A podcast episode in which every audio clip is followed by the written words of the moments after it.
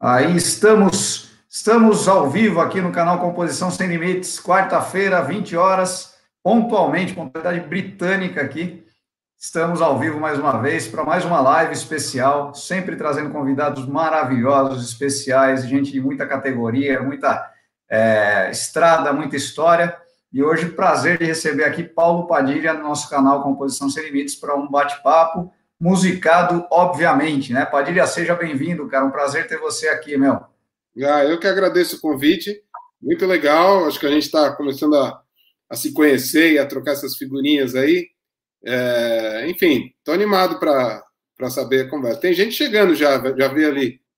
O pessoal chega cedo aqui, rapaz. Tem um amigo nosso, o Bardo, daqui a pouco ele está por aqui. Ele, às vezes ele fica uns 10, 15 minutos antes da live, ele fica. Eu sei que começa às 8, mas eu já estou aqui. e aí vai, né? Pegar cerveja, lá. Legal, Márcia Padilha, provavelmente é parente, né? É minha irmã. A sua irmã, legal. Seja bem-vinda, Márcia. Prazer você aqui também. E Padilha, você sabe, você falou que a gente está se conhecendo agora, mas é mentira, cara. Na verdade, eu conheço você há muito tempo, né? Conheço seu trabalho bastante tempo desde mais ou menos 98, 99, 2000, talvez. Época que eu falo. É, eu não, eu não devia ter falado isso porque eu estou entregando a idade da gente, né, cara? Mas é, eu ouvia a Rádio USP assim, compulsivamente, cara, dia e noite até. Inclusive, eu dormia com a, com a rádio ligada, né? E conheci muita coisa muito boa lá na Rádio USP, inclusive, dentre essas coisas muito boas, eu conheci o seu trabalho lá, cara. Ah, muito legal. É, aconteceu, a internet tem essas coisas, né? A gente acabou se encontrando depois. Eu achei que talvez a gente tivesse se cruzado naqueles festivais lá de, de, de, de dessa época aí, que eu tava, nessa época que eu estava rodando lá, uns festivais em Ilha Solteira, Baré. É, eu não ia ainda, viu, Padilha? Eu comecei para o festival bem depois, cara. Comecei bem mais tarde. Então, foi essa época que eu ouvia você ainda, né? Tava nessa época de ouvir mesmo. Uhum. E, e, curtia muito, assim, curtia muito. Conheci muita gente boa, né, pela Rádio USP, porque na época não tinha internet, né, Padilha? A gente, pesquisador autêntico mesmo, né, quer dizer, ficava ouvindo, eu, lembro de às vezes ligar para a rádio, falar, porra, tal hora eu ouvi música X, eu queria saber quem era o compositor, porque o, o intérprete a gente acaba, acabava descobrindo, né? Mas o compositor ou a compositora nem sempre. Então eu ligava lá, falava, ouvi uma música tal hora, dia tal, quem que compôs essa música? Então eu ficava nessa pesquisa bem mais demorada do que hoje, né? Você entra no Google lá e digita e já era, né? Sim, sim. Muito legal. E é louco pensar que isso faz, pô, 30 anos, né, cara? Menos que 30, 20 anos. Parece que faz uma eternidade, né? O mundo gira tão rápido hoje que as coisas mudam da noite para o dia e a gente nem percebe, né, cara? Muito veloz, né? Hoje em dia, assim, até o jeito de escutar a música mudou muito, né? Quer dizer, aquela coisa, você, você ter um, um como é que se diz? De você sair de casa para comprar um disco, botar na vitrola. Quer dizer, não dá para você pegar e falar, ah, não estou gostando e mudar em um segundo, né? Você vai, pelo menos, ouvir uma vez inteiro, você vai. Vai ter que ouvir. Agora tá voltando o LP, né, Padilha? O negócio do disco, bolacha, tá, tá, tá na moda de novo. Caro pra caramba, né? Eu consertei minha vitrola ontem. Verdade. Ontem foi é. que ele consertou as coisas, então. é, o violão chegou do concerto ontem e a vitrola tá novinha. Antes de ontem. Aí eu fiquei com meu filho aqui, a gente ouviu um monte de coisa de vinil aqui, foi uma delícia. Que legal, meu, que legal. É, é. Mas é, é, tá, tá, voltando agora, né? Tem muita gente lançando coisas aí no, no, é, no, no, no, vinil de novo, né? Sim, sim, sim. tem gente que tá é, lançando. É, é, bem caro, né? Tanto para gravar quanto para consumir, né, o Padilha? Sim, é, mudou totalmente, né? Quer dizer, vai ficar um negócio mais especializado, né? Mais uma coisa assim. E a coisa do som também, né? Mudou muito, né? Ontem, esse, ontem eu assisti, ouvindo isso com meu filho, ele falou, nossa, que eu, é, os graves, né? No som, assim, fala, pois é, meu, a gente tá ouvindo música só em celular, mesmo com fone, o grave não reverbera do mesmo jeito, né? Não, não, de jeito nenhum, cara. De jeito é, nenhum. Pode ir, e aí conta como é que tá a sua vida, cara. Como é que tá, o que, que você tem feito aí, como é que tá a carreira, tá trabalhando apesar dessa, desse momento maluco? O que, que tá rolando aí na sua vida, cara? Olha, eu, eu tenho, assim, faz muitos anos que eu, eu divido minhas atividades entre é, ser professor de música, né? E, então, eu dou aula de música no ensino médio lá da Escola Cruz e, e o meu trabalho artístico também, Então, eu sempre me dividi entre essas duas coisas. Sempre uns 25 anos que eu estou nessa divisão aí. E então eu estou. As aulas online na escola continuam, eu estou dando aula. Isso é muito legal, porque é uma atividade regular e tal, eu estou em contato, não estou assim um pouco menos desesperado de quem está só tocando, né? Então, alguma coisa da minha vida profissional se manteve e eu tinha uma turnê para ir para os Estados Unidos, que seria agora, né? Que é, seria a quarta vez que eu faço uma turnê bem grande lá, num projeto lindo que chama Arts Midwest Road Fest. E como eu não fui, eles pediram para a gente fazer um show que está sendo editado agora, um show e um workshop é, que vão ser editados e vão ser lançados lá. Tipo, eu acho que daqui a uns 15 dias deve estar lançando já isso. E paralelo, é muito legal. E paralelo a isso também, eu estou acabando meu mestrado lá na ECA, que tem a ver com esse curso de música que eu dou para o ensino médio é, na Escola Veracruz. Então, eu estou com essas três frentes aí. Bastante trabalho, né, cara? É, bastante coisa. E como é que você começou a carreira, Padilha? Eu vi, sabe uma coisa que me chamou a atenção, cara? Eu vi que você era um cancionista, né? O que é um cancionista exatamente? Ah, é alguém que faz canção, né? é que eu já fui muita coisa. Eu fui baixista do, Aquilo Dionísio durante muito tempo, né? É. E, eu me eu me, como é que diz, me denominava músico. Depois, é. Quando, quando eu era criança, eu, eu, eu gostava mesmo era de canção, né? Tocar violão e cantar, música com letra e tal. Eu fui virando mais músico, virei baixista, comecei a tocar música instrumental, e aí, aí que eu me firmei na vida profissional, né? Com o grupo uhum. que é um grupo que fez muita coisa, principalmente nos anos 90 ali. Tocamos no Free Jazz, tocamos com o Hermeto Pascoal, fizemos muita Legal. coisa. É, fizemos muita coisa bacana na época, assim, de música instrumental. Lançamos quatro, quatro discos bem legais entre é, nos anos 90, assim. E, e depois eu voltei a fazer canção, assim, música com letra, e eu sempre botava cantor e compositor. Aí, eu, às vezes ponho cancionista, eu acho que é um nome legal, que resume. Tem gente que fala cantautor também, né? Tem essa cantautor, cantautor, é, cantautor. Mas é, me chamou a atenção porque eu achei, eu falei, pô, será que é algum curso tal? Eu até pesquisei e tal, não vi nada. Eu falei, mas será que é algum curso que existe aí, cancionista tal? Mas não, não. É. é só um jeito de ser um cantor, compositor, cantautor. Legal, Acho muito também, também estudando as coisas do Luiz Tati, e ele fala muito em cancionista, em, em canção, em, em, usar esse termo canção, né, para fazer uma distinção do que seja música, que é uma coisa que aqui no Brasil a gente não faz muito, né? A gente chama tudo de música, né? Exato. Porque a gente tem muita, muita canção, né?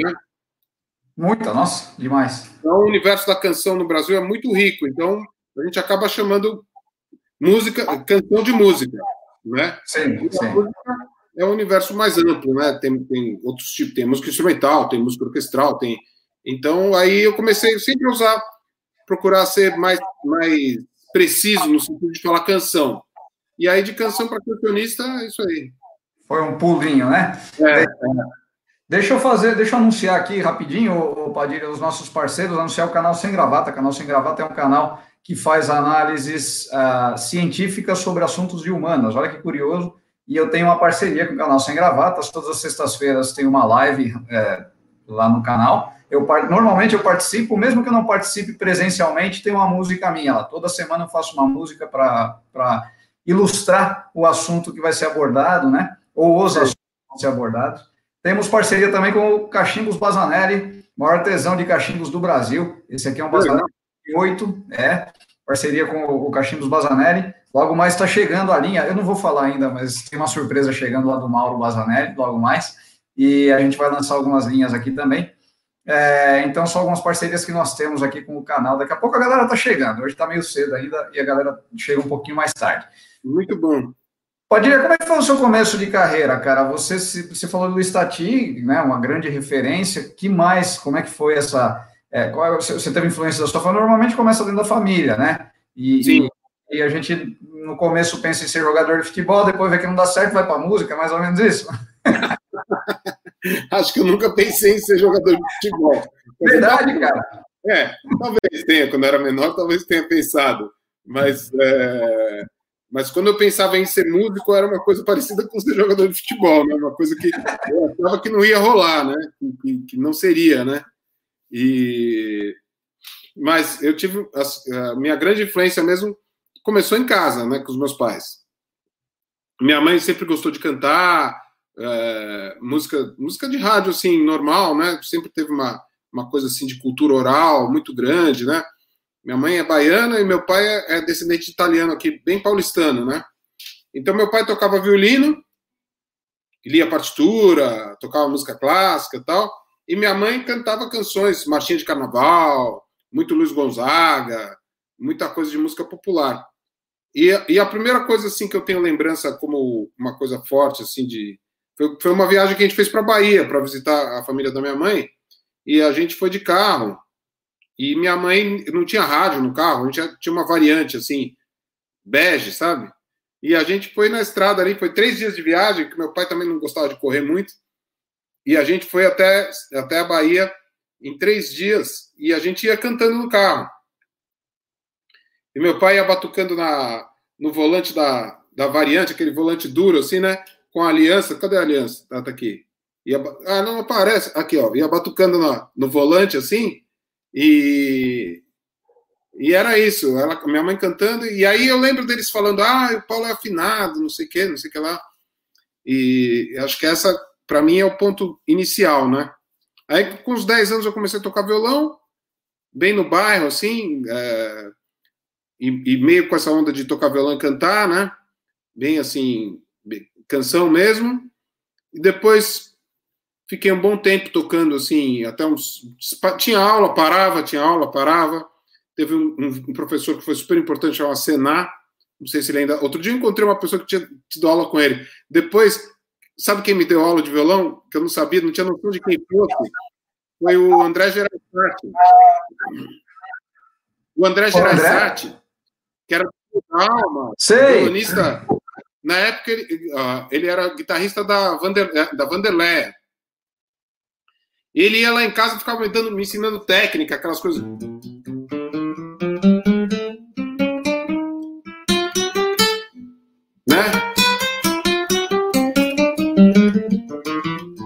técnica de mão direita, escala. E eu achava aquilo um saco, eu tinha uns 12, 13 anos. Eu tive umas 4, 5 aulas com ele e desisti. Depois a gente se foi se encontrar na época do Aquilo Dionísio. Eu falei, porra, você é na minha casa me dá aula, eu não te dei a mínima bola. Ô Padilha, e essa viagem, por exemplo, para Bahia, você lembra quantos anos você tinha, cara? Tinha uns 7 anos, 6, 7 anos. Sua mãe é de onde? Em que cidade? Minha mãe era de Salvador mesmo. Salvador, tá. É. E, e, é, seu pai nasceu na Itália? Não, meu, Não. Meu, meus avós, meus bisavós que nasceram na Itália. Mas eles, mas a italiana bem assim fechada aqui no Bom Retiro, Bom Retiro Barra ali, e, e eles tinham bem essa as tradições, assim. Meu pai foi o primeiro a, vamos dizer assim, sair um pouquinho do gueto ali, né? Eles viram... Aqueles paulistanos quatrocentão, né? É, não eram 400 porque eles não eram ricos, né? Assim, era mais imigrante, né? Ele paulistano imigrante mesmo que veio para fazer a vida, como, como aliás a maior, grande maioria dos paulistanos, né? Então eu digo que eu sou bem paulistano nesse sentido, né? Sou filho das, das correntes migratórias que vieram aí para São Paulo, né? Em busca de abandonando suas tradições, num certo sentido, e na busca de, de uma nova vida, né? Então, é muito disso, né? por isso que ele é menos, menos enraizado, menos, talvez, menos bairrista, né? Do que outros, porque ele saiu, né? Ele fez essa opção. Normalmente, o paulistano é alguém que saiu de algum lugar, ou há duas, três gerações, ou naquela mesma geração, né? E que veio parar aqui e foi ficando, né? É muita mistura, né, Padilha? É, e eh, falando nisso, aquela, a vanguarda paulistana, você chegou a ter contato com essa galera? Você chegou a trabalhar com eles, não? Sim, bastante. Primeiramente como, como espectador, né? Assim, é, eu, quando eu tinha uns 17, 18, foi quando estourou o Arrigo, o Itamar, o Rumo, o Premê, o Língua de Trapo, e a gente ia lá no Lira Paulistana, é, no, no, na Sala Guilmar Novaes, lá no centro, no Sesc Pompeia, enfim, foi quando eu comecei a frequentar esse circuito. E aí é, eu era super fã de todos eles e tal, mas eu, eu tive uma, eu uma identificação muito forte com o Itamar.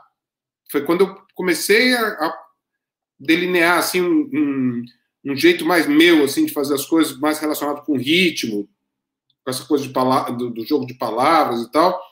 Eu fiquei muito identificado com o som do Itamar e na época com o Luiz Melodia também. Foram duas influências bem fortes assim dessa onda mais de música brasileira mais negra tal.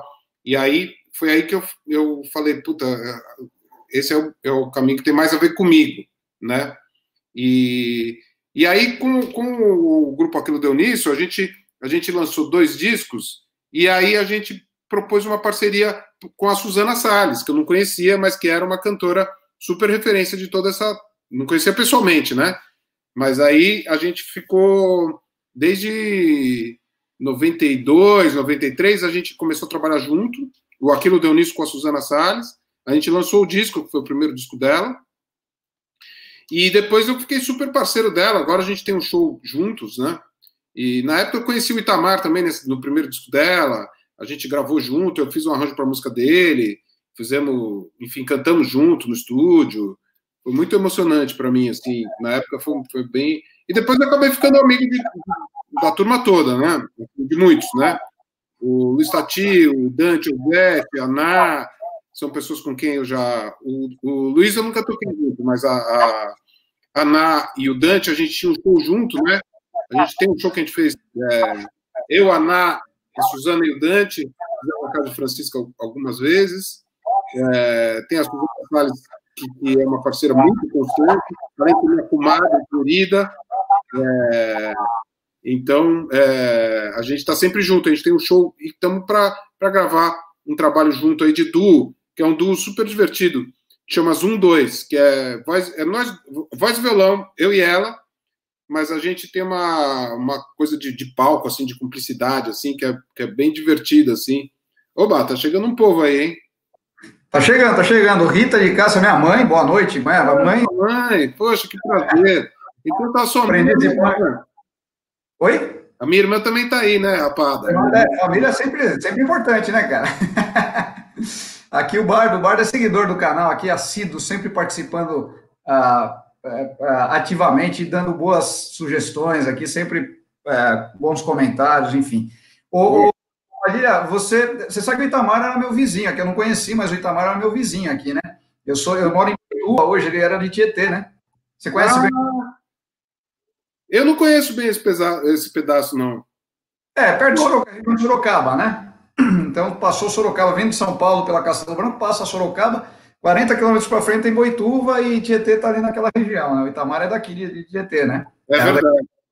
E eu lembro de uma frase, tem aquele, tem aquele, é, tem aquele documentário que eu acho maravilhoso do Itamar Assunção, né? Eu não lembro o nome agora, você lembra, Padilha? Putz, deu branco. Eu tô, olha, eu vou te confessar, eu tô com medo de ter branco de qualquer coisa que eu vou falando, porque eu tô... Não, eu tô no documentário você deve ter assistido já, um documentário lindo sobre Itamar, né? Sim. E a Salles fala um negócio que, eu, que, assim, me marcou muito, aquela frase me marcou demais, assim. Ela fala, olha, não devia ser fácil ser Itamar Assunção, né? Porque ele não parava, né? Ele estava sempre Sim. trabalhando, pensando e tal. E essa frase dela me marcou muito. Eu falei, pô, que coisa impressionante, né? Às vezes a gente se pega, você que é músico, eu imagino que seja assim também. Às vezes eu me pego, cara, eu falo, pô, eu preciso de um refresco, parar um pouco, né? E, é. não para, né, cara? Não sei se você tem isso também. Muito, muito, muito. É, é isso mesmo. Tem hora que a gente precisa, é, como é que se diz? Precisa. É, é, isso mesmo, dar um break na gente mesmo, né? Porque a cabeça não. Às vezes entra num looping, né? Você começa a pensar numa coisa, vai vai emendando na outra e às vezes você não sabe muito bem por que, que você está fazendo aquilo, mas é um impulso que vai te levando para um lado ali. Ó, a Pada tá, tá falando a minha irmã aqui, ó. Tá falando aqui, Paulo me apresentou o mundo de música na Paulicec e marcou a pessoa que sou. Oba! legal demais, maravilha. Eu sou o irmão mais velho, viu, Zé? Você é o mais velho, legal. É. Tem uma resposta aí, né? Ela sempre me lembra, nossa, foi você que me apresentou esse som. Foi você que. E, e eu fico pensando, poxa, é mesmo. A gente tava, ia junto tal nas coisas, né? Que legal, eu, legal. Ela foi participar do, do, do programa do Serginho, do Serginho Grossman. Aham, legal. Quando era na rádio ainda. Olha que legal, cara. Antes da, é. antes da cultura. Padilha, você falou de, da gente não parar e às vezes até se perguntar por que eu estou fazendo isso, né? Eu concordo com você, mas acho que tem, uma, tem até um lance mais do que isso, que é o pré-produção, né? A gente, eu não sei, eu imagino que você também, a gente lê muito, tem, ouve muito, tem muita referência, né? E isso uma hora, não sei na sua cabeça, cara, mas na minha, na minha cabeça tem hora que começa a dar choque. Você fala, pô, preciso parar um pouco de ler, para, preciso parar um pouco de. Porque começa, sabe, fala, pô, meu, tá, já tá complicando aqui. Eu não sei se você sente isso também. É, eu, eu assim, de, de para mim, é, a divisão de tarefas cansa muito, sabe? Assim, é, não só a coisa de estar tá compondo, mas de estar tá fazendo produção nesse aspecto, de estar tá providenciando. Eu até que gosto, assim, de ficar nessa confusão, mas tem hora que é muito cansativo, né? Assim, muito. E essa coisa do, do de ser autônomo, né? De ser. Muita gente fala, ah, eu não quero ter chefe mas é muito bom ter um chefe que te manda fazer um negócio, você acaba de fazer aquilo, entrega e, e vai embora, fica pensando mais. Por um, tem um lado bem bacana, assim, de, bem assim no sentido de, de você poder. É, enfim, se você é seu chefe, você é muito exigente com você mesmo. É, e não, e não dá, né? Porque aí você não tem quem te pague, né? Então você tem que ficar. Por falar nisso, Padilha, inclusive até fazer um meia-culpa aqui agora, eu ia lançar um vídeo hoje, é, toda quarta-feira às 14 horas lá no meu canal, aqui no meu canal Composição Sem Limites, a gente lança um vídeo com dicas práticas de composição, com análise de músicas, uma série de, de assuntos. Hoje eu ia fazer um vídeo sobre direitos autorais. No final das contas, mudamos as coisas e acabei fazendo um vídeo sobre o processo de composição. É O Bardo, eu sei que assistiu lá, porque ele já deixou um comentário. Ainda não respondi, Bardo, mas vou responder que não deu tempo. É, e agradeço desde já. E então, assim, a gente não para, está sempre produzindo, né, fazendo roteiros novos e, e, pesquisando e tudo mais, né? Mas é, como é que funciona? Você, você tem um trabalho muito independente, você tem editoras, ou, ou enfim, como é que está a sua carreira, e desde quando, e quais as vantagens e desvantagens do, da, da, da, da, mídia de hoje, é, da, das editoras, enfim, como é que você enxerga essa, essa mecânica toda? Eu sempre fui uh, uh? Justo? Oh, bom ouvir duas mentes criativas tocando suas figurinhas. Bem-vinda ao nosso papo aí. Legal. Bem-vinda, Leia. Que legal. Você conhece a Leia? Ou, ou... Não, acho que não. Leia trabalhou comigo. É que ela chegou assim, falando, eu achei que vocês já se conhecessem também. falei, com ela é de São Paulo também, foi de repente. Né?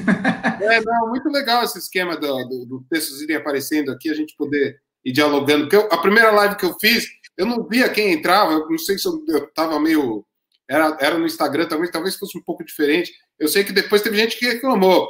Ô, oh, Padilha, você nem, você nem comentou, eu tava lá, você nem me deu um olho. que legal, mas que legal, Léa. Prazerzaço e surpresa excelente você aqui, Léa. Muito bom. É, mas eu, você estava falando. Bom, eu estava eu tava justamente lidando com isso ontem, né?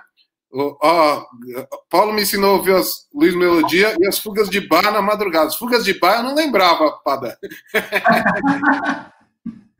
repertório bem variado. A gente dava muita festa em casa, viu, Zé? E, e, as festas iam de, eu sempre falo, iam de Jackson do Pandeiro a Michael Jackson, assim, facilmente, né? Maravilhoso, né, cara? E sempre teve essa, essa coisa de misturar. A, ainda tem essas festas, Padilha? Se tiver, eu vou na próxima, hein, cara? A gente, olha, eu estava fazendo o baile do Padilha, né, recentemente, que é um show misturando músicas minhas com músicas conhecidas. E aí a gente misturava desde, desde sei lá, deixa eu lembrar alguma coisa. Venha, venha aqui me ajoelhar. Venha, venha trazer paz para o meu lar. Demonstrando a minha fé Vou subir a pé a pé pra fazer uma oração. Vou pedir a padroeira numa prece verdadeira que proteja o meu baiano.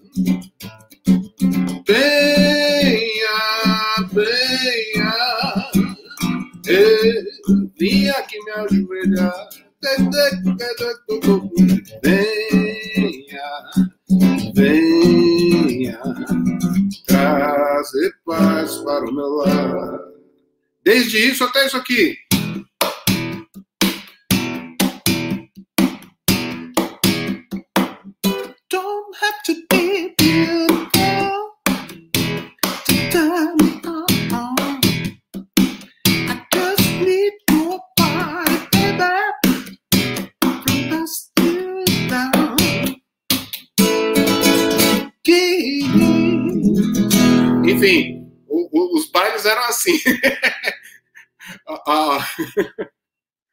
Gente estava fazendo, a gente fez bastante lá no Tupi or Not Tupi, que foi uma casa super legal. E aí eu misturava minhas músicas. Fechou, né, Padilha? Oi, fechou. Fechou, né? É. E, e a gente misturava bastante. Tem a música com a Martinalha também. Olha quem tá aí, a Kátia. Ah, a Kátia tá pedindo música. Peraí, Kátia, que eu vou te atender. A Kátia chegou, a Kátia, a Kátia seja bem-vinda, não sei o que, mas ela chegou cobrando, cara. É melhor É. você já, já aproveita e já faz, já, velho. Ah, já vou fazer agora, então. Vou contar vai. pra porque ela deve estar lá com o marido dela. E ela foi a música inspiradora dessa música que deu nome pro, pro, meu, pro meu disco mais recente, que chama justamente Na Lojinha de um Real, Eu Me Sinto um Milionário. E aí, eu estava com a. Eu estava. A Kátia trabalhava lá na mediateca da, da, da escola onde eu trabalho, e aí eu desci a rua, estava procurando uma loja de um real, que eu precisava comprar umas coisas assim. Na época eu falava loja de um real, eu continuo falando sempre, né? E aí eu falei, ô, Kátia, sabe onde tem uma lojinha de um real por aqui? Aí ela falou, claro, eu adoro lojinha de um real. E a gente começou a brincar, e eu falei essa frase, ou ela, não lembro bem, na lojinha de um real eu me sinto um milionário. Aí saiu essa canção aqui. Na lojinha de um real eu me sinto um milionário. Vasculhando corredores, escolhendo os corredores de prato, cores sortidas, baixelas de plástico. Fala, filhinho, fala o que você quer. Pega o brinquedo, pega o esquizo. Filosofia de hoje, compro, logo existo. É lá que eu me sinto milionário. É lá que eu levanto meu astral. É lá onde eu gasto meu salário. É lá na lojinha de um real. Americano, puxadores de plástico, lançamento do ano, caixinha de elástico. Dominó baralho, isqueiro. Pago em dinheiro, pago em cash. Gasto menos que um quilo de peixe. Aqui querer é poder. É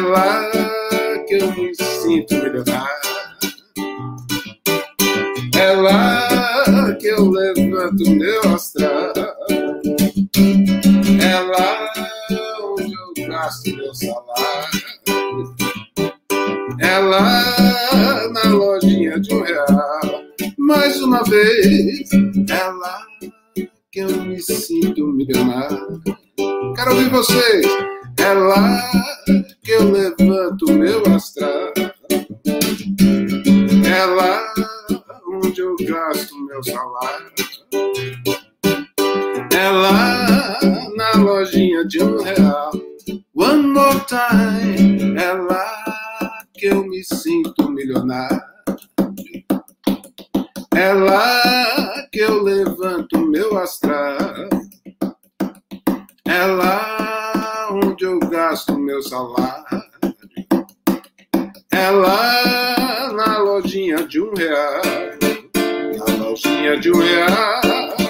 Eu me sinto um milionário.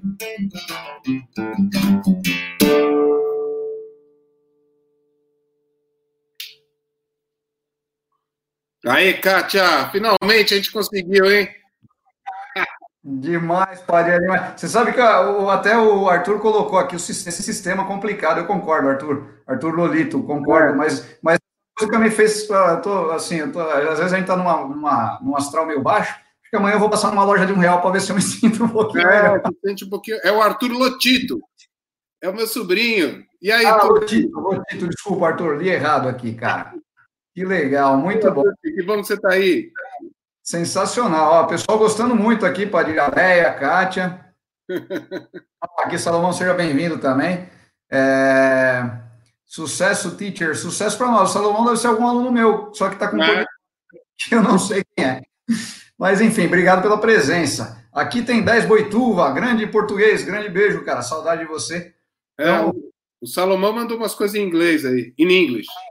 Ele mandou, é, depois ele pediu Backstreet Boys aí, né? Wanted That Way, etc. Ele gostou bastante aqui também, né?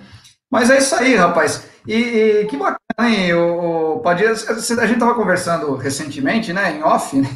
E você me falou que você não tem muitas parcerias. Normalmente você compõe melodia e música, é melodia é, é, é, normalmente eu começo assim, de um refrão, assim, ou, ou de alguma ideia que é que, que vem letra e música ao mesmo tempo, e aí eu vou, aos poucos eu vou trabalhando um pouquinho mais numa, um pouquinho mais na outra, tal.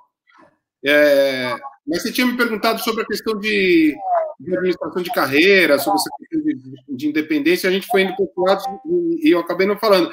E eu estava pensando que, que ontem mesmo eu estava com esse show lá dos Estados Unidos, uma das coisas que eu tenho que fazer, né, é, é liberar as músicas para eles lá, né? Para eles poderem lançar o show lá, né? Via. É, como é que se diz? A sincronização, essas coisas que tem que, que ser feitas, né? E aí eu gastei um bom tempo, assim, fazendo uma produção, assim, no sentido de, de, de falar com as, com as editoras para conseguir fazer a liberação.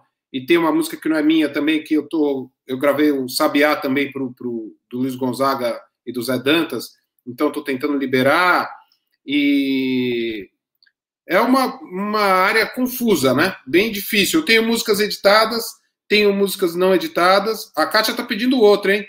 Tem a parceria com a Martinalha, com a Martinalha que é, é, tem a, daqui a pouco eu toco. Vamos ver se eu lembro dessa, faz tempo que eu não toco. E que é o pré-pago Pai de Santo. E seu mic está fechado, acho. Boa, está sempre relacionado a um consumo aí, pré-pago, pai de santo, é. isso, é, é sempre consumido. É. Né? Tem sempre, é, tem sempre essa coisa de. Esse último disco, que chama Na Lojinha de um Real, tem muito essa coisa de crônica urbana, assim, né? E muito. Então. Tem, tem bem forte essa pegada, assim, de, de cidade e de. Né, tem muito, assim. É, esse pique urbano, né? Aliás, como sempre tem, mas acho que esse tem mais assim essa coisa da crônica, né? Mas aí o, eu fico na dúvida. Em alguns momentos, por exemplo, eu, eu tenho uma outra música minha que chama Love, que foi gravada pela Simone e que entrou numa novela da Globo, né?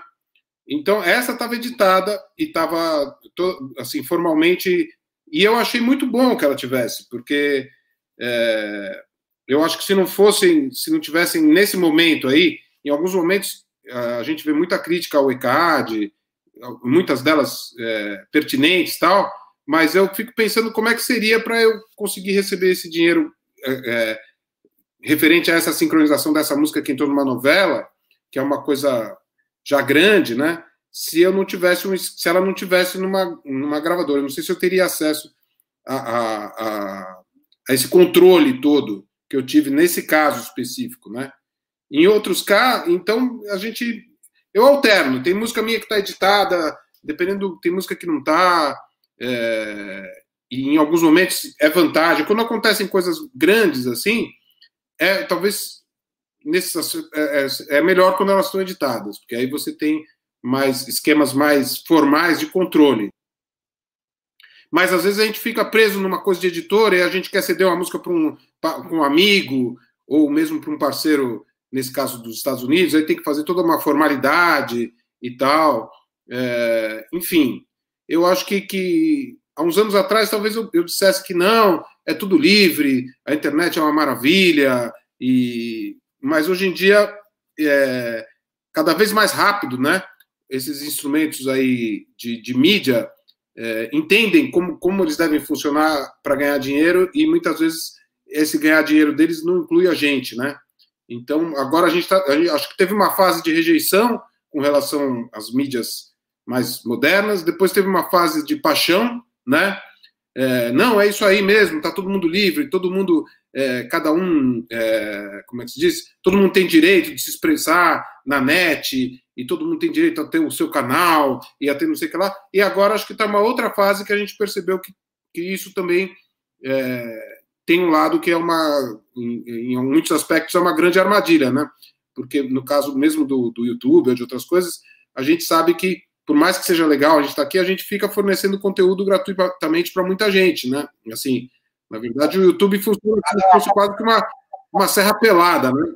Entrando lá, e com isso você fornece um conteúdo precioso é, de graça, né? É, inclusive, esse, esse, essa live nossa, inclusive, Padre, é provável que ela demore a, a ficar disponível no canal. Então, quem está assistindo aí, se demorar é por causa disso, porque o YouTube bloqueia, né? É, algumas coisas de direitos autorais ou com, com, editoras e tal, então bloqueia automaticamente. Aí demora um tempo para subir.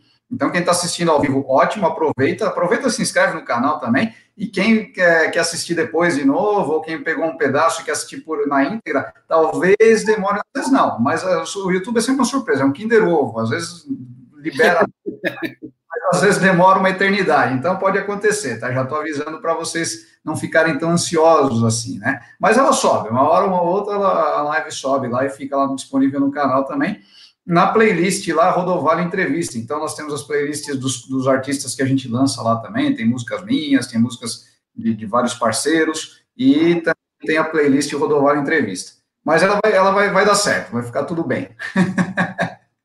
Muito bom. E, e você, é, você, como é que você chegou, por exemplo, é, na, na, na, que novela que foi, Padilha? A sua música foi para que novela? Foi para o Insensato Coração. Tá. E como é que você chegou lá? Bom, foi por intermédio da, da Simone, né? Ela, ela é.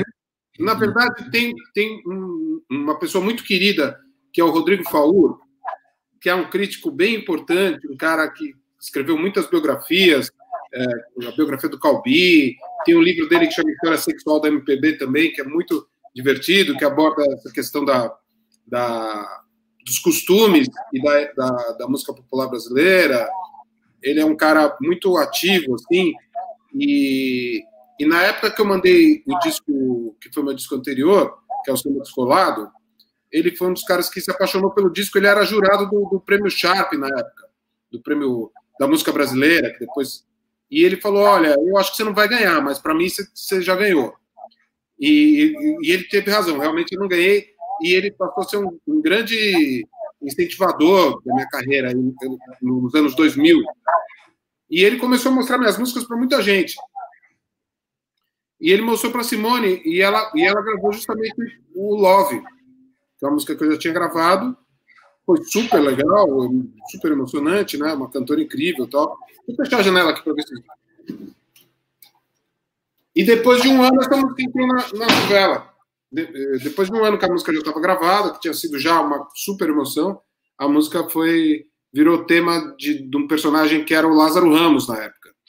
Então repercutiu muito legal, assim, é, tocou muito, né? Assim, tocou bastante. Demais, né? Tem algumas coisas que, que, que a vida da gente traz que a gente, é. pô, primeira vez que você ouve uma música na rádio e tal, né? Essas é incrível, é incrível. É muito legal, muito legal. E aqui, eu já vou deixar também para quem está assistindo, aí vou deixar uma, vou abrir um segredo nosso aqui, que é o seguinte, é, o pessoal que tem vindo aqui, como eu falei, toda quarta-feira eu faço uma live, né? Alguns já são meus parceiros, algumas já são minhas parceiras, outros não. Então, recente teve aqui o, o, o teve o Zé Beto Corrêa, que já é meu parceiro, né? Teve o John Miller, que ainda não é, mas quem não é, a gente está deixando um desafio aqui a gente vai fazer uma parceria e vai lançar aqui no canal. Então, Padilha e eu logo mais vamos fazer uma também. Vamos, vamos, vamos fazer. O Zé Beto também, encontrei bastante ele, nas, mandar um abraço aí.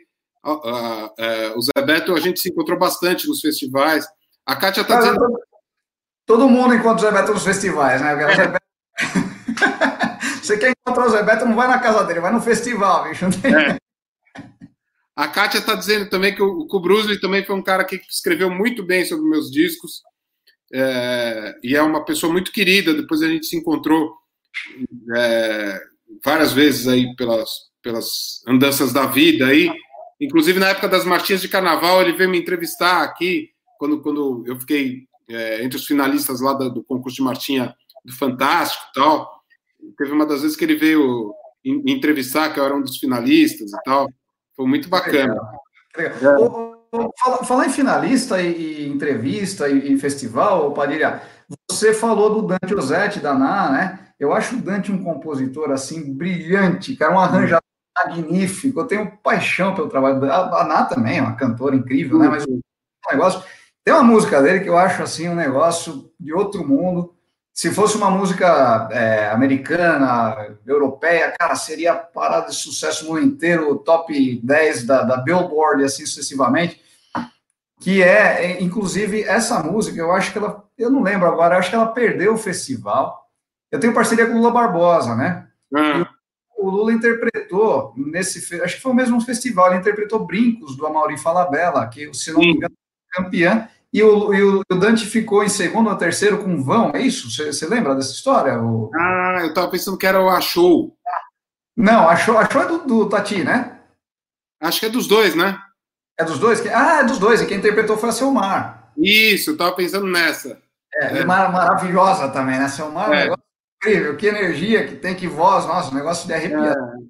É, é muito querido também, muito legal. O Vão, o Vão é parceria. Bom, ele sempre faz parceria, o Dante, né?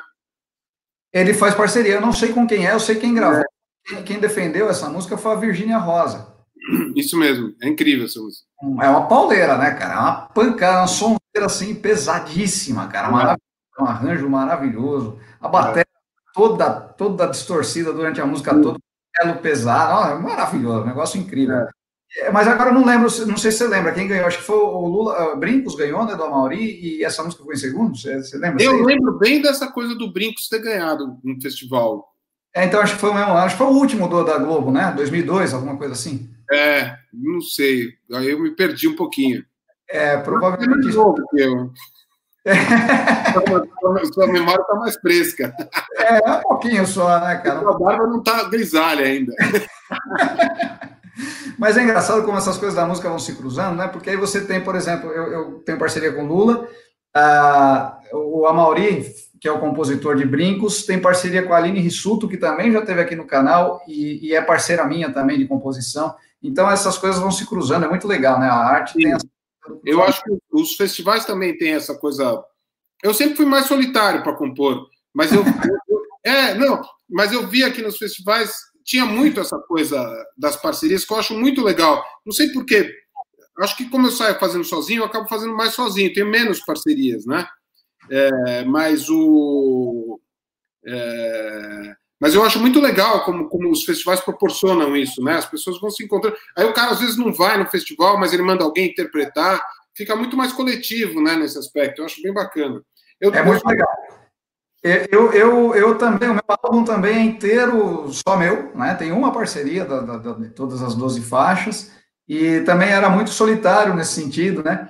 E depois, é, depois de conhecer essa galera dos festivais, o Martinez, Morão Martinez, que é um grande escritor, um grande letrista, adoro compor com ele, de Minas também, ele descobriu meu trabalho porque ele estava procurando alguma coisa, tem uma música chamada Vou Te Levar para Passar, que é o nome do meu álbum, inclusive, e aí ele estava procurando alguma música sobre Passarga da Show, me mandou uma mensagem, mandou um e-mail e tal, a gente começou a conversar. Ele mandou umas letras, eu fiz melodia para as letras dele, aí por intermédio dele veio um monte de gente.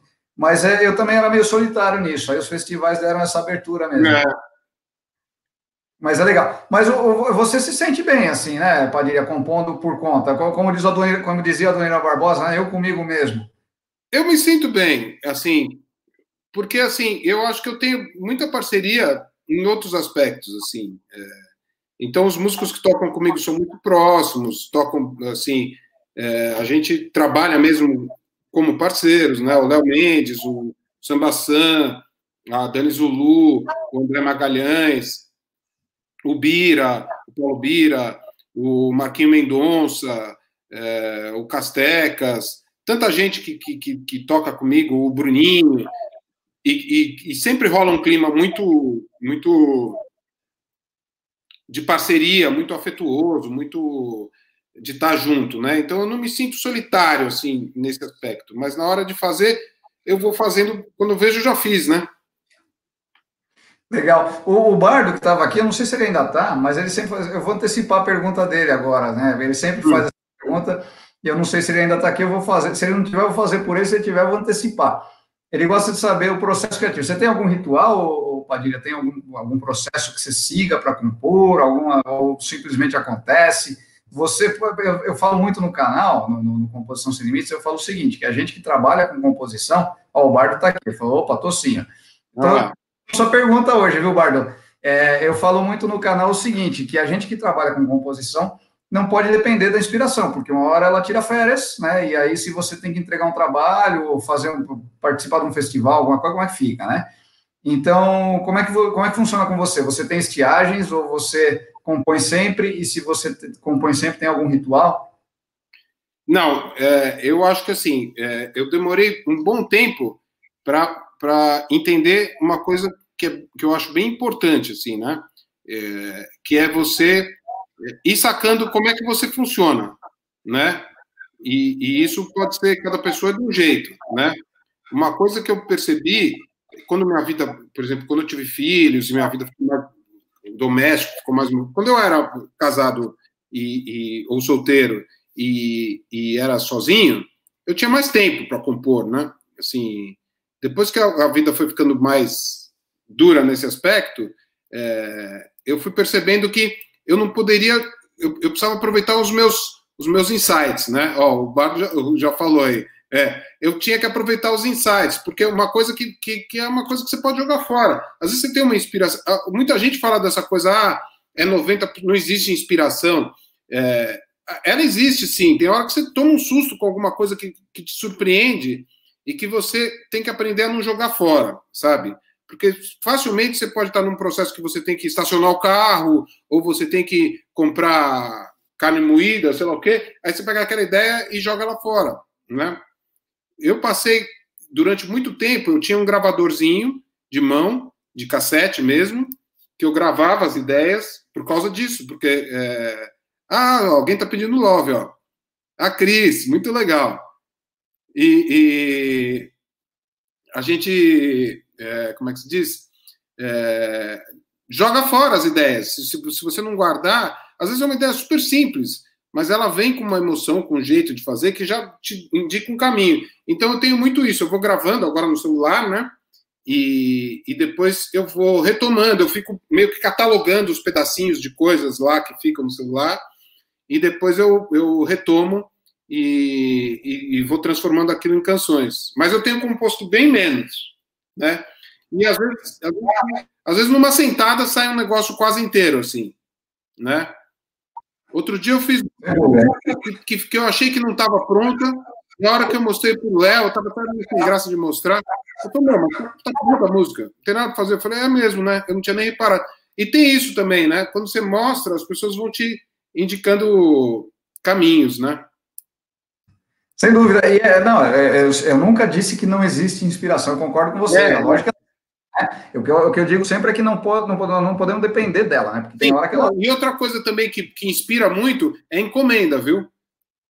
Adoro, adoro compor por encomenda, cara. O processo muito é compor por encomenda. Tanto é que eu tenho essa, essa parceria com o com o canal Sem Gravata, sou compositor da companhia de teatro de opinião, e aí eu vou compondo de acordo com a peça. Cara, eu adoro, para mim, a melhor maneira de compor é por encomenda, tenho paixão, e, e, é muito gostoso, né, cara? Várias pessoas. O Tati, por exemplo, é um cara que faz muita coisa por encomenda. Assim, e, e, e aí é uma visão muito romantizada do artista, né? Que vem desde o romantismo mesmo, né? Essa ideia do artista. Se você pegar o, o Bach, por exemplo, ele era um funcionário de uma igreja lá, que fazia coisa todo dia o Mozart também era funcionário da corte e tal. A partir do romantismo é que você tem essa ideia do artista como um criador impulsivo, que faz o que quiser, na hora que quiser e tal, né? Essa é uma ideia bem romântica, né? Exato, é verdade, é verdade. Antes era, eram funcionários mesmo, você tem razão. O barroco, né? É. Inclusive os artistas plásticos também, né? Sim. O pessoal tá pedindo para eu tocar. Vai. Deixa eu ver. Vamos mandar o love então, hein?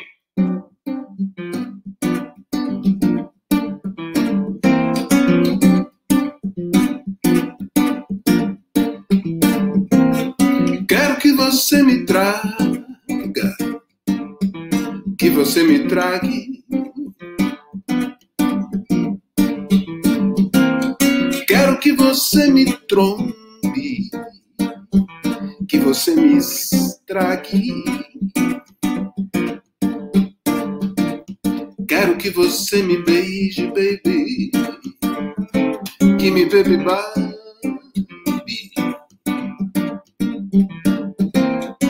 Quero que você me pinte e que me pegue pra aqui.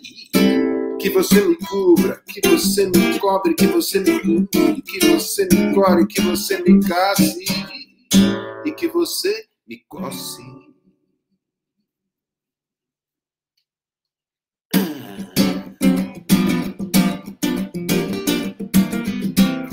Quero que você me adote, que você me adore. Quero que você me exploda, que você me explore. Quero que você me cheire, que você me chore. Quero que você me xingue e que você me choque. Que você me livre, que você me leve, que você me lave, que você me lave, que você me louve e que você me love.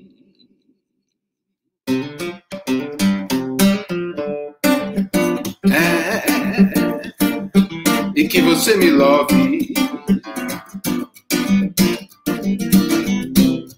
Traga, trague, pegue, pague, beije, beba, babe, livre, leve, lave, love. Traga, trague, pegue, pague, beije, beba, babe, livre, leve, lave, love.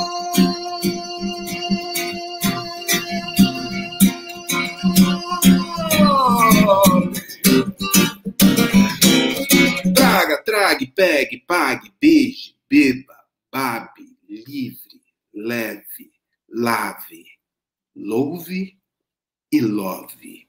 Pra contum.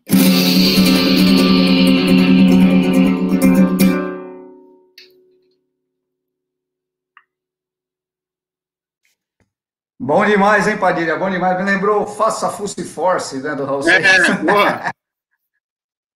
Muito bom, cara, legal. É, é, é interessante, né, essa, esse, jogo de palavras e tal. Você falou do Itamar, fazia muito bem, né? Depois o Zé Cabaleiro veio fazendo, Chico. Buarque.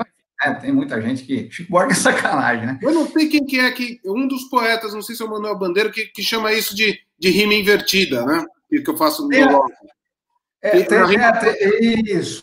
Tem a rima invertida, tem a valise também, né? A valise é aquela palavra que, que encaixa dentro da outra também. Tem uma série de coisas aí que a gente É.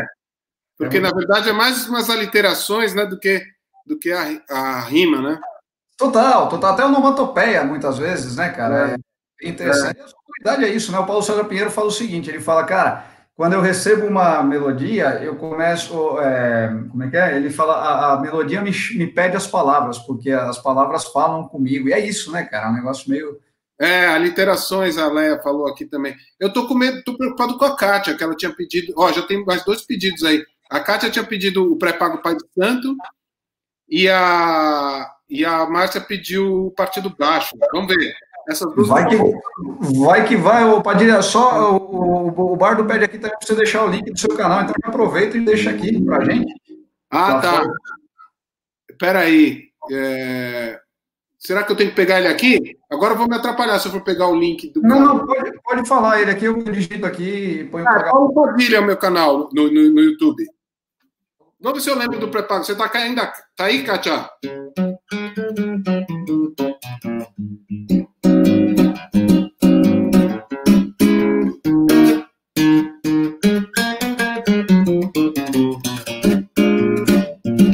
Esse é o pré-pago Pai de Santo. Não sei se vai dar certo, hein?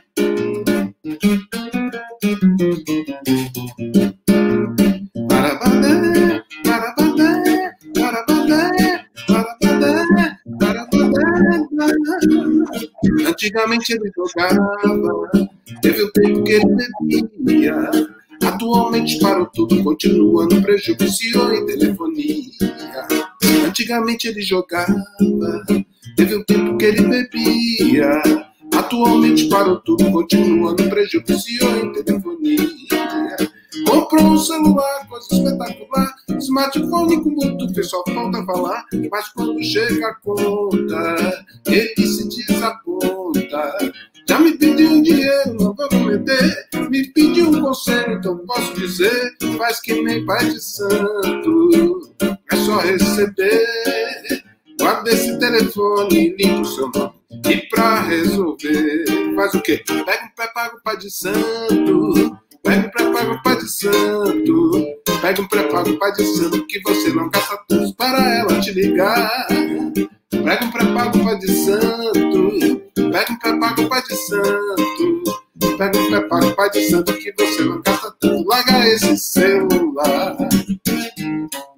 Para bater, para bater,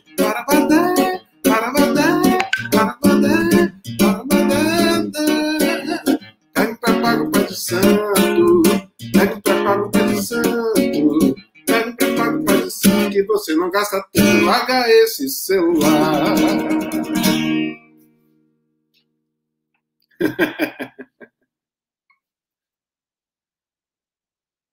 Muito bom, muito bom, Padilha, sensacional. Quero dar um salve, um beijo especial aqui para os meus alunos do sétimo ano do Fundamental. A galerinha tá aqui. Beijo para vocês, galera. Que legal, meu. Pô, bom demais ver vocês Olá, aqui. que legal. Legal demais, né, cara? Molecadinha sensacional. E é super gostoso estar com eles aqui, Uhum. cara. É, Fala, Dieguinho, olha lá. Aí, tio. Estamos aqui, cara. Dieguinho. Bem-vindo aí, meu. Guto também, Guto aqui, legal, meu, bom demais. É, meu, sensacional, hein, Padilha? Composições muito boas, como diz, o, como diz aqui o, o, o Barno, né? Voz muito boa, né? Você, você, eu sei que você estudou música, né, Padilha? Você, você fez canto também, não? Não, eu não. Assim, eu fiz coral na faculdade, né? Assim, mas é, acho que o meu, meu professor, meu principal professor, meu- acho que meu, minha primeira professora foi minha mãe, de canto. Depois acho que veio o Milton Nascimento. Eu ficava lá com aqueles vinis na, na sala, né? Fazendo aqueles falsetes e tal, né? E essa coisa do vibrato acho que vem da, da família mesmo, sabe? Que legal. É, é natural, então, é, é seu, é uma coisa sua. É, é. Você E aí está eu- aprimorando, mas é uma coisa sua, eu né? estudei coral, eu fiz coral por causa que é, é, porque era obrigatório na faculdade, era uma das disciplinas que tinha e tal. Aí aprendi um pouco mais de técnica, mas eu estudei tanta música dos outros lados, né? Estudei harmonia, contraponto, fiz faculdade e tal, que eu deixei a voz para ficar mais livre, assim, no sentido da técnica, sabe? Assim, eu vou meio que eu vou sacando as coisas que, que, que o que eu aprendi nas outras coisas e jogando para voz de uma maneira mais Mas E você, tem, você tem uma voz forte, naturalmente, né, Padilha? Que, que é uma coisa que eu não tenho, né? A voz é muito pequenininha. Você tem uma voz forte, né? É, é, eu tenho uma voz forte, assim, já- mas e a coisa da técnica também, eu fui muito inventando um jeito meu, assim, essa coisa de mudar do falsete para voz natural. é, eu vou descobrindo os jeitos, assim, não tem, assim, claro, você acaba com as aulas, com o coral, tudo, com tudo que eu fiz, fui, fui, fui aprendendo algumas técnicas, mas eu nunca fiz aula de canto, assim. Na verdade, uma época eu fiz uma aula de canto lírico e achei muito chato, achei que não combinava com o meu jeito de cantar, eu não conseguia encaixar as coisas. Aí durou pouco tempo. Entendi.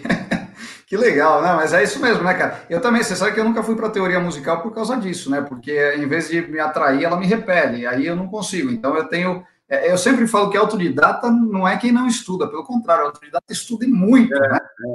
Tal- Talvez até mais do que quem estuda teoria, mas tem uma. Um, encontra o seu jeito, sua maneira de estudar, né? Eu, eu, vou- eu faço muito acorde que eu não sei o nome e tal, né? Que eu não sei. Sim.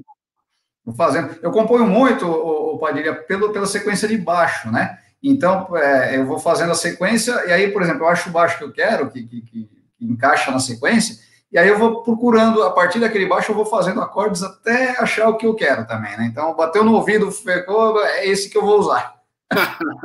Ó, a Márcia tá pedindo partido baixo também. Olha lá. todas essas que, eles pediram, todas são do disco da lojinha, que tem bem esse, esse pique de crônica urbana, né? Então elas têm muito um, uma coisa, uma inspiração num samba mais, mais, mais ligado com a malandragem, assim, né? É, essa aí faz tempo que eu não toco, hein, Padã? Então, é, deixa eu ver se eu lembro, vai lá. Bom, vou arriscar, hein, Zé? Vai que vai. Para quem não gosta de partido alto, eu apresento o partido baixo. Você tá vendo, mas o assunto é sério. Você, oh, você tá rindo, mas o assunto é sério. Não vai pensando que é esculacho. Aqui não entra muito rebolado. Nosso partido é coisa de macho. Você requebra a parte de cima e deixa dura a parte de baixo. Eu falei pra você tocar a parte do baixo. Balanço tá bom, só que eu não me encaixo. Eu falei pra você tocar a parte do baixo. Balanço tá bom, só que eu não me encaixo. Nosso partido só entra bacana. Escreve aí que eu assino embaixo. Não tem cachaça, não tem pé de cana. Também não tem galinha de despacho. Aqui não entra com cabelo duro. Tem que ser liso ou então de cacho. Não vá pensando que é pra qualquer um. É muito bom, mas é que eu não me encaixo. Eu falei pra você tocar parte do baixo. O balanço tá bom, só que eu não me encaixo. Falei pra você tocar parte do baixo. Balanço tá bom, só que eu não me encaixo.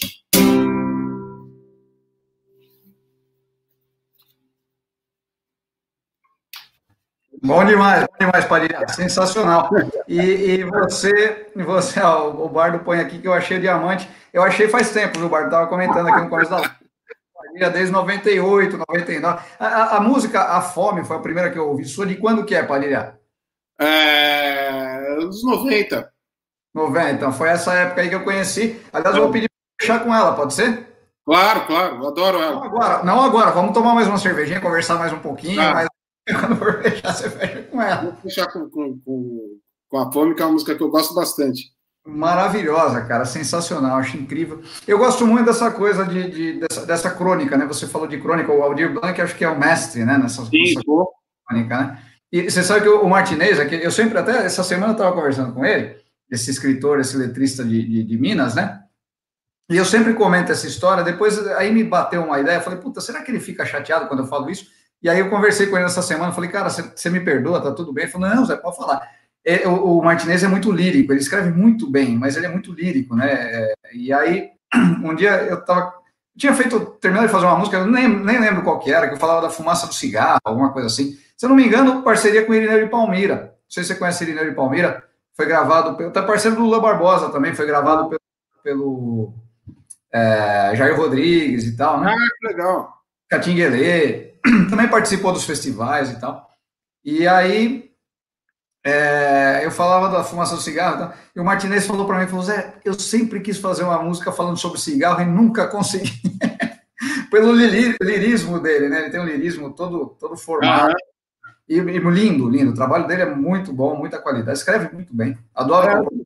Outro dia eu, resolvi, eu, recebi um comentário do Sérgio Basbal também, que é um cara, um parceiro muito amigo também, compositor super legal. E, e esse carnaval eu fiz uma, uma, uma marcha rancho, assim, uma pegada um pouco mais sóbria. E, e aí ele falou: Meu, eu sempre quis fazer uma música que tem Lalaiá, meu. Como é que você conseguiu fazer uma música que tem Lalaiá? é louco, né, cara? É, eu falei, pois é, saiu. Eu não pensei, vou fazer uma música com Lalaiá. Ela tem Lalaiá. É, não, é interessante, né, cara? Porque às vezes a gente fica buscando, pô, eu quero fazer isso, e às vezes não busca, né? Ela simplesmente vem, né? É uma coisa. É, é. Né? É interessante. E, e Padilha, você, você compõe mais de manhã, de noite, tem alguma coisa assim? E você, é, como é que você vê a, a música? Agora tá com a pandemia tá difícil, mas a música da, da, da, da, noite, dos bares e tal, você tocou muito em bar, como é que é a sua vida com a sua vida boêmia? Uhum. Eu compunha muito de madrugada. Aí agora eu, eu não tenho mais hora, mas durante muitos anos assim, nessa fase mais solteiro, tal, eu, eu ia dormir tipo de manhã e, e, passava a madrugada inteira tocando, assim, compondo, tocando baixinho para não atrapalhar os outros tal. Eu fiz muito isso. Agora não tem mais hora certa, viu? É a hora que dá, assim, sei lá. É... Mas é bom que tenha, assim, que seja um momento meio vago, assim, né? Tenha essa, essa, essa coisa de você estar tá bem relaxado, né? De ter um espaço, assim, pelo menos para começar. Depois, nas partes mais do meio, tal, aí o negócio já está encaminhado, aí pode ser a qualquer momento, que aí já, já entra mais na, na, coisa não da inspiração, né, mas mais do, do, trabalho, da finalização, de trocar as palavras, de pensar no jeito de fazer ela no violão tal. Eu, eu toquei bastante em bar, mas não tocando violão e cantando. Eu toquei bastante em bar como baixista do Aquilo Deu Nisso, da época, né? A gente tocava em bares que tinham uma, uma pegada mais autoral, o Sanja era um bar que a gente tocava muito, e fiz muito também essas coisas de, de fazer é, como baixista, assim, tocar jazz, standard jazz, bossa nova e tal, né?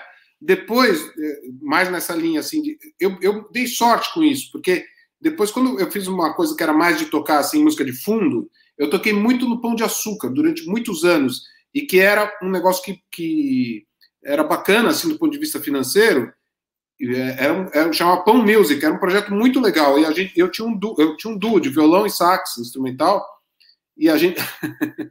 a Pata tá dizendo que chegava em casa eu estava compondo no piano. Ah, Padinha, você vai me fazer chorar assim. e, e, e, nesse, nessa coisa do Pão de Açúcar era legal porque era, era, não era na madrugada, era das quatro às oito.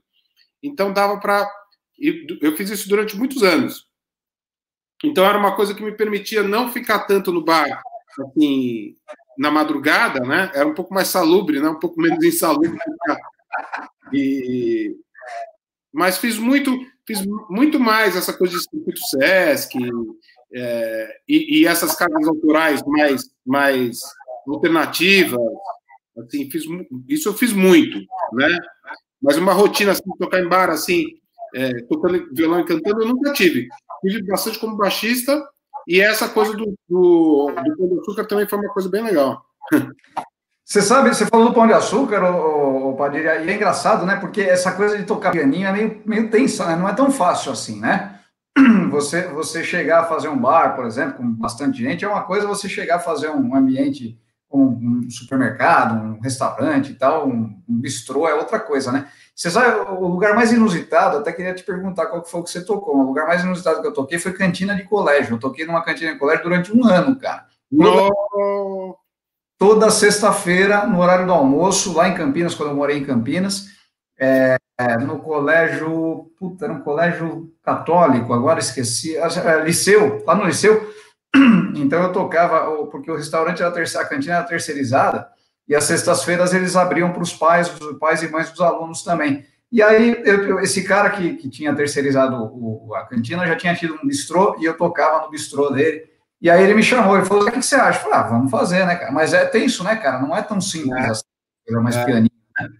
É, não, tem, é, as situações são muito diferentes, te dão muita. Esse do Pão de Açúcar, assim, com coisa de técnica de violão, era muito legal, porque eu ficava quatro horas tocando. Assim, claro, tinha intervalo, tudo mas você ficava com todas aquelas músicas mais conhecidas debaixo do dedo, né?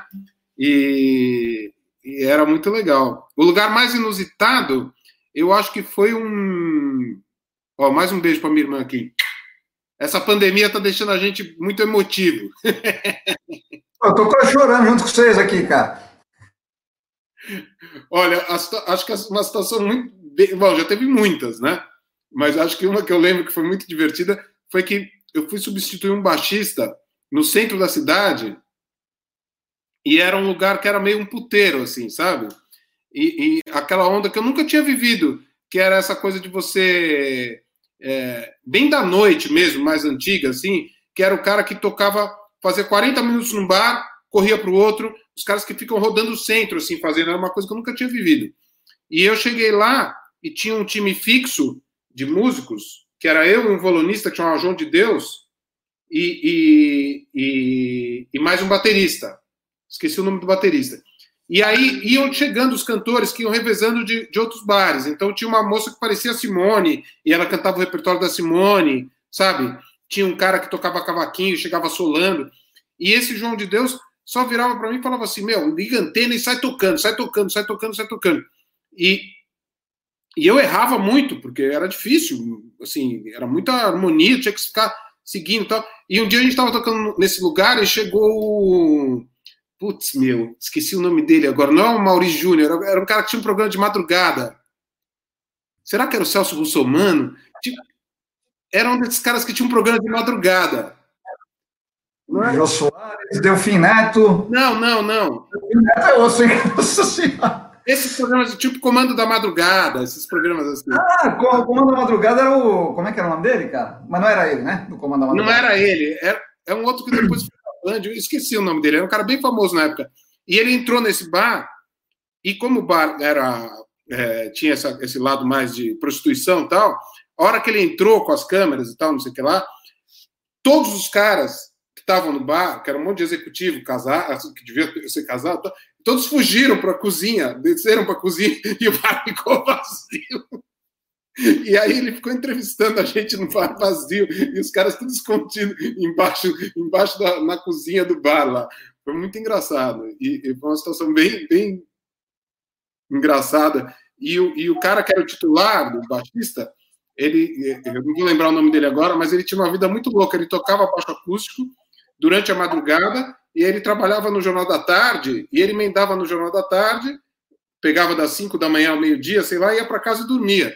Então a vida dele era toda invertida. E eu substituía ele. Eu era o sub do sub do sub, sabe? Assim, quando faltava mais ninguém, ia eu. Esse foi o lugar mais. Que legal, cara, que legal. Eu não lembro quem que eu ouvi falar uma vez que o baixista é o cara que não pode errar uma nota, porque ele tem quatro compassos a mais para pensar, né? mas, mas que legal, cara. É, é, engraçado, né? Essas coisas são muito engraçadas mesmo. É, tem umas histórias muito. Uma vez eu estava tocando num bar e engoli uma abelha, cara. Tem umas coisas muito loucas, né? Ah, e... Uma vez maluca, eu toquei num, num, A gente tocou num teatro do interior, num desses circuitos é, com aquilo Dionísio, e, e, e aí a gente foi desmontar, porque no dia seguinte tinha que, ia tocar em outra cidade. Foi em Lins, cidade chama Lins.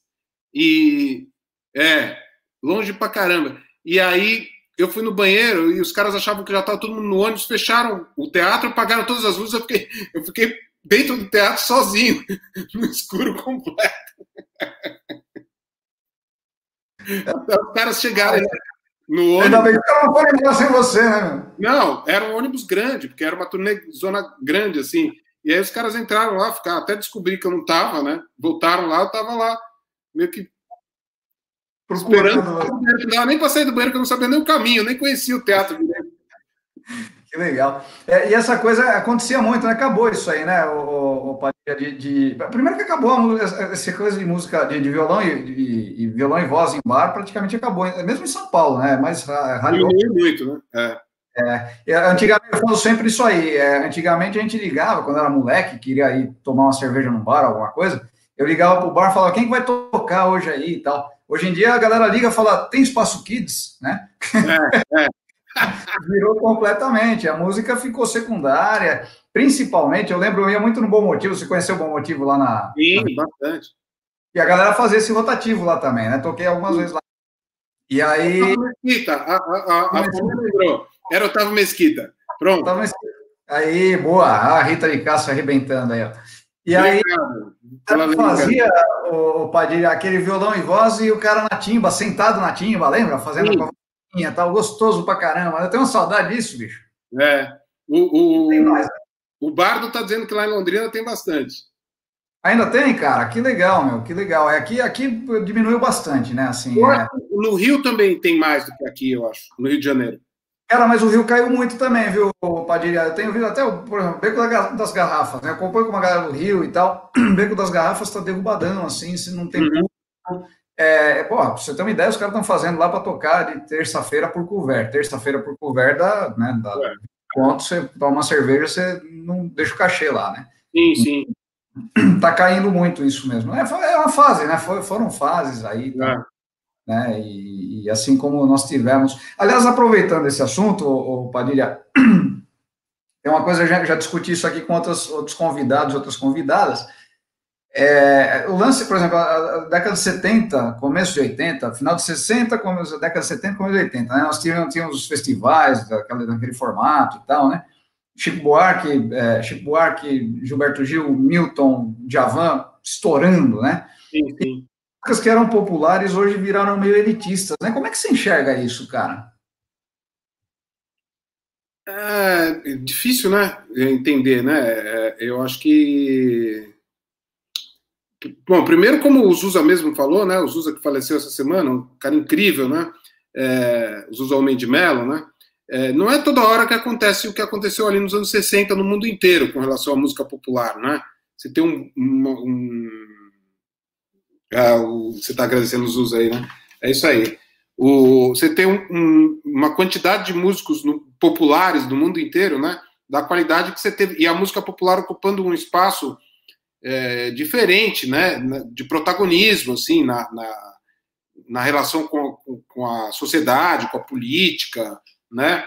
Então você tem ali um momento muito muito especial, né?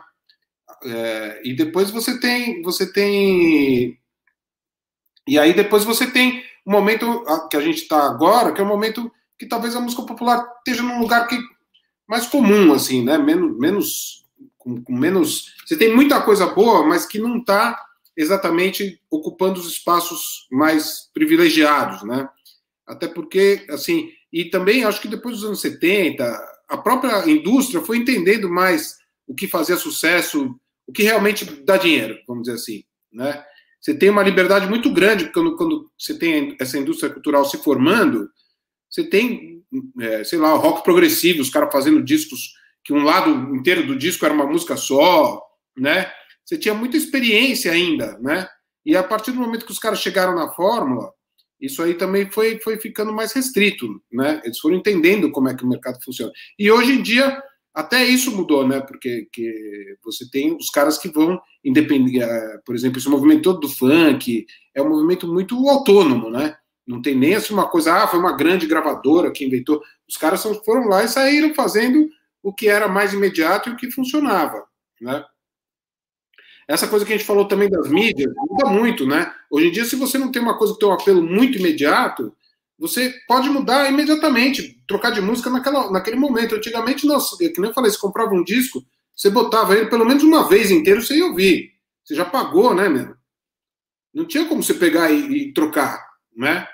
Então, tudo isso acho que, que é, favorece um outro tipo de escuta que, que, as coisas têm que ter uma pegada muito imediata, pelo menos para ser as coisas que estouram, assim, do ponto de vista mais é, é, para todo mundo, né? Então. É, o, Sérgio, o Sérgio que é um grande, meu grande amigo e, e é professor de literatura da, da Federal de Uberlândia, né? Ele fala que o Brasil é engraçado nesse sentido, porque o Brasil não teve um, um grande expoente para outras artes, né? Como teve para a música, o Brasil tem poucos expoentes, por exemplo, artes plásticas, tem, tem grandes nomes, mas não, não, não propagou, né? E, e, a mesma coisa no esporte, né? Durante muito tempo foi só o futebol aqui. Então é engraçado como o futebol e a música realmente se né, é. É, ressaltaram em relação às outras, às outras modalidades, né? E, e, o Brasil durante muito tempo teve essa identidade de música e, e futebol, né? Uma coisa bem, bem interessante. Né? É. Legal. Ô, Padilha, cara, eu tô adorando o papo, assim, a gente normalmente traz a galera para fazer uma hora, tal, acaba passando cinco minutos, a gente já vai chegar uma hora e vinte aqui, por mim eu ficava até amanhã. É verdade, poxa, tá muito legal mesmo, e a gente... A gente está se conhecendo meio que ao vivo, assim, né? É... É, exatamente, é. Mas vai sair a parceria, viu, galera? Vocês que estão assistindo. Vai, vai sair, sim.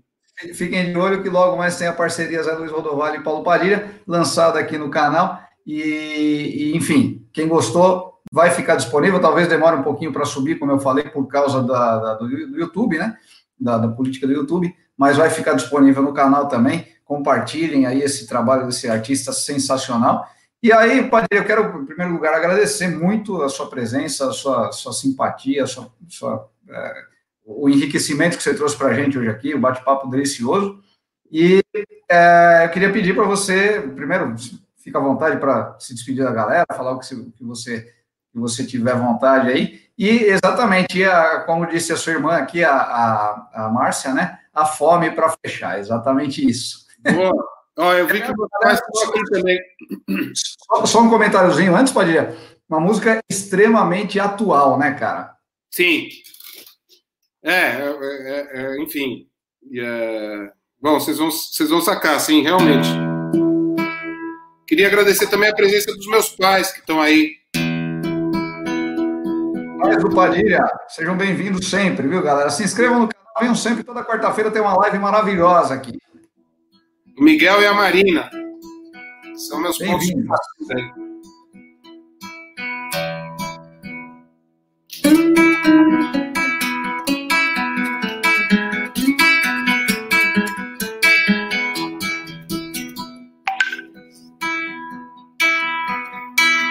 Segunda-feira acordei contrariado, sonhei com supermercado, mas não tinha o que comer. Virei de lado, vou dormir mais um bocado. Tô com sono perturbado, mais tarde vou resolver. Ao meio-dia, como a fome não sumia, eu fui na casa da tia e pedi pra me benzer. Oh, legal, seu problema eu não resolvo. Um prato de arroz com ovo, feijão, farinha e couve, talvez possa resolver. Nossa, que fome que eu tô. Passei o dia inteirinho sem comer. Eu já não sei o que fazer da minha vida. Por um prato de comida posso matar ou morrer. Ai, ai, ai, ai, ai, ai, ai, ai.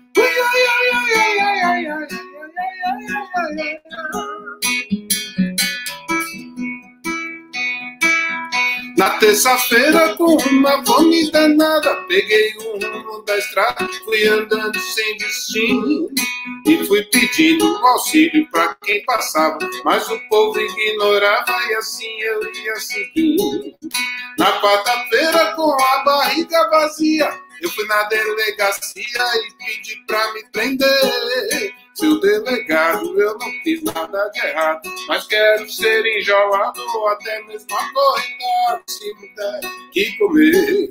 Seu delegado, se o senhor está com fome, então bate um homem come, não venha me interromper. Mas faz dois dias que eu não como nem farelo, tô ficando amarelo, o que é que eu vou fazer? Nossa, que fome que eu tô! Passei o dia inteirinho sem comer. Eu já não sei o que fazer da minha vida. Por um prato de comida posso matar ou morrer. Ai, ai, ai, ai, ai, ai, ai, ai. Ai, ai, ai, ai, ai, ai, ai, ai. Nossa, que fome que eu tô. Passei o dia inteirinho sem comer sem comer, sem comer. Nossa, que fome que eu tô. Passei o dia inteirinho sem comer. Seu delegado por um prato de comida. Eu selei a minha vida naquele come não come. Acabei matando um homem. E o senhor tem que me prender.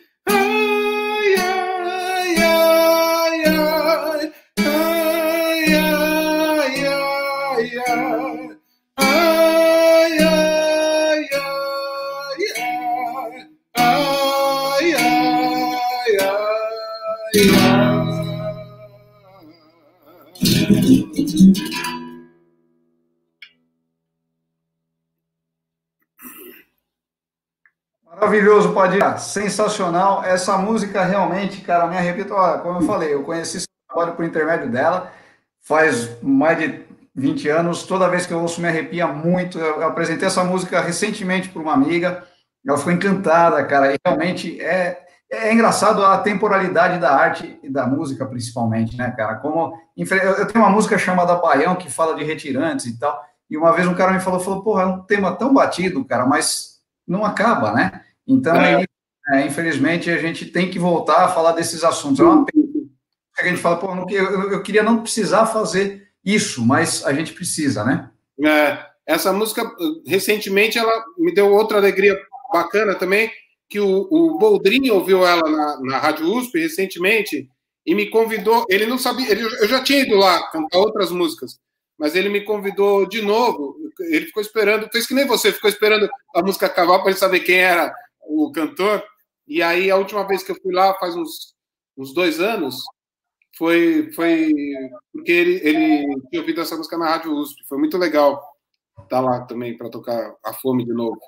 Maravilhosa, sensacional. Padilha, mais uma vez, brigadíssimo, cara, parabéns pelo seu trabalho, pela sua carreira linda, sensacional, que tenha muita coisa ainda nova para surgir aí, eu tenho certeza que tem, para enriquecer ainda mais o cancioneiro popular brasileiro. E, cara, portas abertíssimas aqui, sempre que você quiser, não preciso nem convidar, seja sempre bem-vindo, a, a Márcia, a família toda, pai, mãe, todo mundo que quiser vir aqui, é, vai ser sempre um prazer. E é, agradeço a todos que participaram aqui. Então, ó, Paulo Padilha, o, o canal do, do, do, Padilha, lá, quem quiser se inscrever. Aliás, quem não quiser também se inscreve, vale a pena. Quem não quiser se inscrever. Ah, é.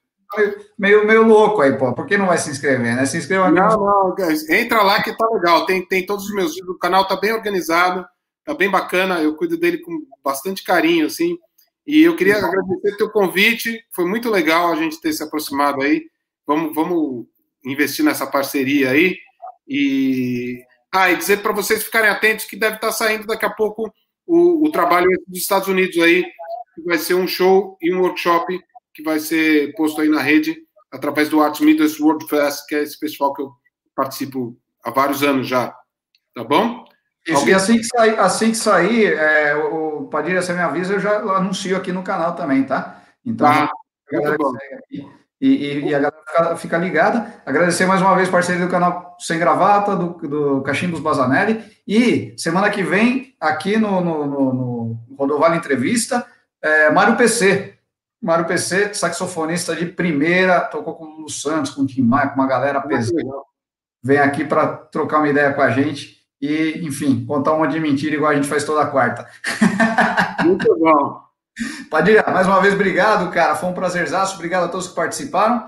É, ficamos aqui aguardando ansiosamente a próxima quarta-feira e as próximas lives. Ó, tem um convite aqui para você, Padilha. Vem para Boitu. Aliás, eu vou até reforçar pelo seguinte, cara, porque depois que passar, depois que passar a, a pandemia, eu estou devendo visita para um monte de gente, cara. Galera de Santa Catarina, lá do, do, do Cachimbos Bazanelli, de Curitiba, galera que faz um, um tabaco lá. É, Minas Gerais, meus parceiros de composição, com, com, quase todos lá, né? E então, assim, eu tenho muita coisa para ter muito lugar para visitar depois da pandemia. Então, se você puder vir para Boituva, me facilita um pouquinho.